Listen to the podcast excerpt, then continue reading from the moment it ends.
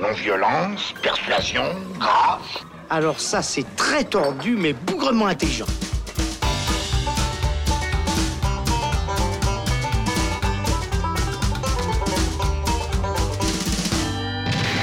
Bonjour à tous, c'est Robin et bienvenue dans le Shot, la version courte du Saloon où il sera question aujourd'hui de The Dead Don't Die, le nouveau film du réalisateur américain Jim Jarmusch et qui a fait l'ouverture du Festival de Cannes il y a quelques jours de cela. Euh, scénariste de tous ses projets, Jim Jarmusch est notamment derrière Deadman en 1995, Ghost Dog en 99, Only Lovers Left Alive c'était en 2013 et son dernier film sorti il y a trois ans c'était Patterson. Jim Jarmusch, eh bien c'est un cinéaste qui aime manier les genre. Pour ce nouveau long métrage, il se lance dans le film de zombies et nous verrons donc avec Florian Pouplin si le pari est tenu. Salut Florian. Salut Robin. Sur le papier, il ne se fiche pas de nous avec un casting plutôt bien fourni. On note notamment Adam Driver, Bill Murray, Tilda Swinton, Tom Waits, Iggy Pop ou encore Selena Gomez. Ça, c'est pour euh, les têtes d'affiche. Et encore, on en oublie. Euh, Florian, toi, tu as vu énormément de films de Jarmusch. C'est un réalisateur que tu apprécies quand même euh, dans l'ensemble. Euh, qu'est-ce que tu as trouvé dans cette nouvelle percée dans le film du zombie Puisqu'on l'a dit, c'est un réalisateur qui aime s'aventurer dans des genres assez différents. Alors moi, je crois que c'est un des premiers films de Jim Jarmusch avec lequel j'étais déçu. Je crois que ça vient principalement du fait que le genre qu'il a choisi ce coup-ci, le film de, zombie donc, euh, lui est passé complètement à côté, qu'il n'a pas su quoi en faire et qu'il a fait euh, un film de potes à la place. Et c'est beaucoup, hein, parce que moi, je suis vraiment un, grand admirateur de ce qu'il a fait. Donc, j'ai vu tous ses films, et là, c'est vraiment euh, la première fois qu'il n'arrive pas à saisir un genre, en tout cas à l'amener euh, ailleurs. Parce que, comme tu l'as dit avant, il a fait euh, donc plusieurs films avec plusieurs genres, notamment le western avec Deadman, comme tu l'avais dit, le film de samouraï mixé au film de mafia avec Ghost Dog. Il avait fait le film d'évasion de prison avec by Law le film de vampire avec Only Lovers Left Alive, et j'en passe, et puis encore d'autres. Et des films à sketch aussi. Il fait beaucoup ça, les films à sketch. Ce qu'on ressent aussi dans ce film-là, puisque chaque, chaque personnage est un peu un sketch à lui tout seul, c'est-à-dire que voilà, il y a très peu d'ensemble, mais voilà, il a essayé de faire un ensemble, ce qui ne marche pas.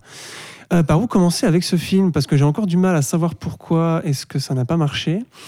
Alors, euh, on peut peut-être commencer tout de suite avec justement ces personnages. Je, l'ai dit il y, a, quelques instants, la, liste est très très longue, ce qui fait qu'il y a beaucoup de personnages à présenter, peut-être un petit peu trop, et ce qui fait que euh, probablement le, scénario se perd un petit peu. Oui, alors bon, déjà il faut savoir que Jim Jarmusch a un style très très euh, très très lent, très très contemplatif, très très poétique en fait. C'est vraiment ça qui, qui va le définir. C'est pour ça que j'aime vraiment beaucoup ce qu'il fait, parce que c'est un des rares qui s'occupe de ces personnages avant de s'occuper de l'histoire. Mais là, du coup, dans The Dead Don't Die, il n'y a aucune histoire. Certes, il y en a une, mais c'est l'histoire du film de zombies par excellence, c'est-à-dire, ah, qu'est-ce qui va se passer? Ils reviennent à la vie, ils vont nous bouffer, il faut qu'il y ait une réaction vis-à-vis de ça. Voilà, donc rien de nouveau à ce niveau-là. D'habitude, il arrivait à court-circuiter en fait les scénarios de base des genres qu'il était en train d'exploiter pour en faire quelque chose d'autre, de mieux, de plus, de plus innovant, de plus expérimental aussi. Alors que là, en fait, il reste là-dedans euh, il, sort jamais de ce scénario très très très très très bateau en fait, qui à la base n'existe que pour que des personnages intéressants soient développés. Quand on pense à Romero, c'est exactement ça, ou qu'il y ait une portée politique, ou enfin un truc, euh, il y a un truc à dire. Le film de zombies, c'est un film politique, un film critique à la base. Euh, et là, Jarmusch en fait fait un espèce de film à sketch qui voudrait rassembler les uns avec les autres mais qui ne, qui ne marche jamais puisque puisqu'aucun personnage n'est vraiment, euh, n'est vraiment développé. Euh, à part un, je dirais, le personnage de Tilda Swinton, dont je me rappelle même plus le nom, mais l'écossaise. En gros, c'est Kill voilà. Bill. Hein, c'est Kill Bill, voilà. C'est Kill Bill. c'est vrai que j'y avais pas pensé. Et euh, mais le reste, c'est vraiment des espèces de petits clins d'œil. c'est là qu'on sent le film de pote. C'est-à-dire que chaque acteur a un peu sa petite scène sympa. Un peu méta, un peu. Euh, en plus, on, parlait d'Adam Driver. Ça, on en parlera après. Voilà, je pense, on va, on va parler méta. Après, Mais euh, à part les trois policiers, enfin les trois, les deux policiers, hein, parce que Chloé Sevigny, elle sert pas à grand chose à part avoir peur et puis à chialer, comme une femme doit le faire apparemment. Euh, Bill Murray et Adam Driver, on sent un peu qu'ils ont ce rôle de père-fils, mais que le père est encore est bien plus perdu que, que le fils. Il y a des choses en fait qui sont là. C'est ça le plus énervant avec ce film, c'est qu'il y a des choses qui sont là. On sent ce qu'il a voulu faire en fait. Euh, sauf qu'on sent ce qu'il a voulu faire, mais il ne l'a pas fait. Voilà, contrairement à ses films d'avant. On sent, on sent les bases de quelque chose, Voilà. mais qui ne sont pas exploitées. Exactement. Et, euh, et il part ailleurs, donc il part dans. On sent vraiment, euh, encore une fois, hein, le film de pote où euh, ben il s'est pas trop trop, il, s- il s'est pas trop trop foulé. Et euh, voilà, Jarmusch a toujours dit euh, qu'il se laissait énormément inspirer par le moment. Euh, il laissait les choses venir à lui. En fait, il a jamais vraiment réfléchi. C'est d'ailleurs pour ça qu'il y a très peu de scénarios dans, tous ses films. Euh, mais alors là, apparemment, l'inspiration l'a complètement échappé. Puis euh, il, bu- il bu- il bu- il buvait des coups avec ses potes. Enfin, c'est vraiment au bout d'un moment, c'est vraiment ça que ça se sent. Au niveau du jeu aussi, on a beaucoup critiqué le jeu des acteurs. On avait l'habitude que les acteurs dans ces films, vu que c'est des personnages assez assez entre guillemets neutres et qui vont observer ce qui leur arrive. Enfin, je pense à Johnny Depp dans, genre- dans genre Deadman ou même à Forrest Whitaker dans euh, Go- Go- Go- Go- Ghost Dog, qui sont des gens très très très très taciturnes qui, qui essayent de comprendre ce qui leur arrive. Euh, ce coup-ci, euh, ils sont vraiment cons au point de pas comprendre ce qui est en train de se passer. Ouais, Enfin, vraiment, là, c'est vraiment. euh, Il y a des et- trucs, c'est assez- et puis au niveau du jeu, je pense que c'est euh, c'est complètement voulu hein, que les gens soit ils surjouent ou soit ils sous-jouent. Je pense que c'est complètement fait exprès de la part de Jim Jar- Jarmusch. Selon mon interprétation, ce serait de montrer que même avant qu'on soit des zombies, on en est déjà, puisque c'est puisqu'au final, enfin surtout le personnage de Bill Murray, qui est un personnage complètement euh, euh, enfin pas défaitiste, mais euh, complètement mou. euh, la vie, il s'en fout un peu. Pourtant, il a quelques souvenirs avec la femme qui est morte dans la cellule. Donc, on- c'est très ambivalent, c'est très, très schizophrène. Euh, Oui, parce qu'on on l'a peut-être, on l'a peut-être pas dit, mais Oui, on- pardon, on, l'a, on l'a- trucs, non, non, mais- c'est pas grave. On l'a, on l'a abordé en vous disant que c'était un film de zombies assez rapidement. euh, C'est vrai qu'on a dit que le, le- le scénario n'échappait pas vraiment à, à un scénario un peu cliché de film de zombies. Effectivement, c'est ça. hein. C'est-à-dire qu'il y a un phénomène euh, un peu euh, paranormal. Je crois que c'est la Terre qui sort de son orbite. euh, avec une explication voilà, qui ne sert strictement à rien. Voilà, pour nous expliquer qu'en fait les morts reviennent à la vie et puis au bout de quelques jours, bah, une petite ville des États-Unis se fait euh, littéralement euh, submerger de zombies. On comprend que c'est euh, par ailleurs probablement la Terre entière. Et puis on va suivre ces quelques personnages qui avaient été euh, posés à la base dans cet apocalypse de zombies. Voilà, donc euh, rien, rien de neuf sous le soleil, Non, comme on dit. Et, et au contraire, ce, ce jeu, en fait, de vouloir dire qu'on est. Et encore, hein, si des fois c'est une interprétation, hein, c'est-à-dire que c'est peut-être pas du tout ce qu'il a voulu faire. Mais que ces personnages un peu mous, ça veut dire ah ben ils sont déjà zombies avant d'être zombies, donc en fait c'est pas grave, l'humanité a toujours été zombie. Vois.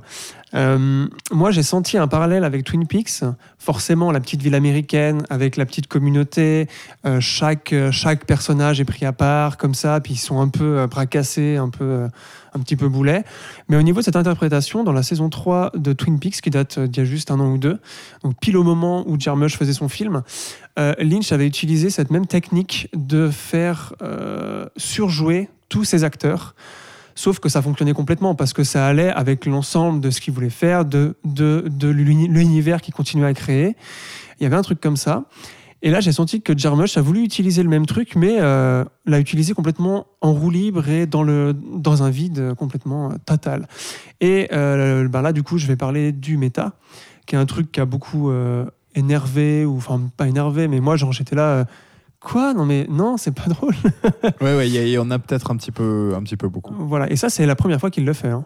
Mhm. Il faisait des références avant à des gens qu'il aimait, euh, voilà, des À références à Voilà, euh, voilà, ouais, exactement. Mais alors là, c'est Là, c'est plus que ça. Là, c'est, voilà, genre alors, le euh, Adam Driver qui a un porte-clés avec, euh, c'est pas le Faucon Millennium, mais c'est le un vaisseau, bref, Un de la guerre des, Wars. des- des- des- des Voilà, étoiles. c'est ça.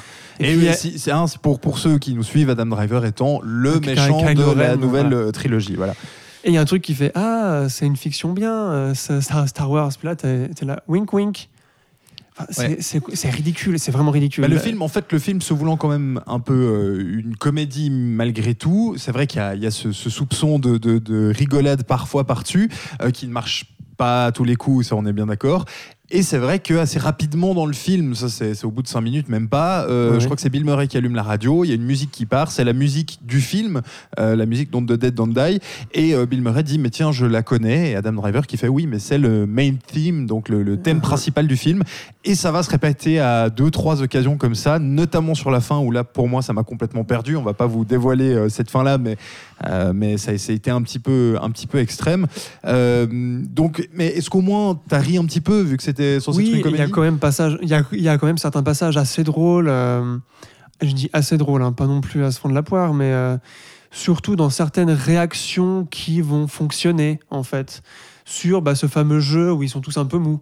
Ça marche 4-5 fois au tout début, pendant la- les 20 premières minutes, je pense, et après, euh, on a compris et ça, l'humour ne va jamais au-delà en fait. Ouais.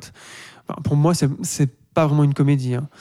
Euh, Non, non, mais ça se voulait comme tel. Oui, oui, Enfin, ça on sent quand même qu'il y a beaucoup de scènes Voilà. où, voilà, on va peut-être alors te, te chatouiller, un petit genre peu les côtes, mais hey, regarde, c'est censé être drôle. ouais. Enfin, Il y a certains trucs drôles, mais c'est vraiment, c'est vraiment facile. Puis c'est encore une fois des gros clins d'œil, genre le Whoopi S avec euh, Re- Re- Re- Re- Re- Reza, qui est donc un des, un des fondateurs du Wu-Tang Clan, qui avait joué dans Ghost Dog et puis qui avait fait la musique de Ghost Dog.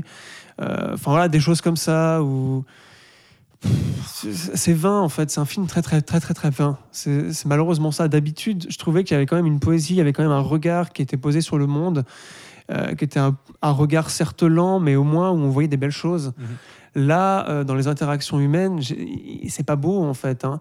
Je me rappelle Bah non, des scènes avec Selena Gomez zombie, qui euh. sert strictement à rien, à part d'être en mini short et qu'on voit le bout de sa fesse, et Voilà. que Bill Murray et Adam Driver sont là. Oh, elle est mexicaine, elle est trop bonne. Enfin, ah, tu, ça, ça, enfin, voilà. Puis après, elle se fait un spoil, elle se fait bouffer. Enfin, enfin, tout le monde se enfin, la bébé. bah, c'est un film de zombies. Hein, Mais ça, oui, voilà. En, même les- temps, mais il y a des choses comme ça où euh, vraiment, j'ai vraiment pas compris. Et que ça fasse l'ouverture de Cannes, ça, j'ai pas non plus compris. Mais ça, c'est un autre débat, je pense.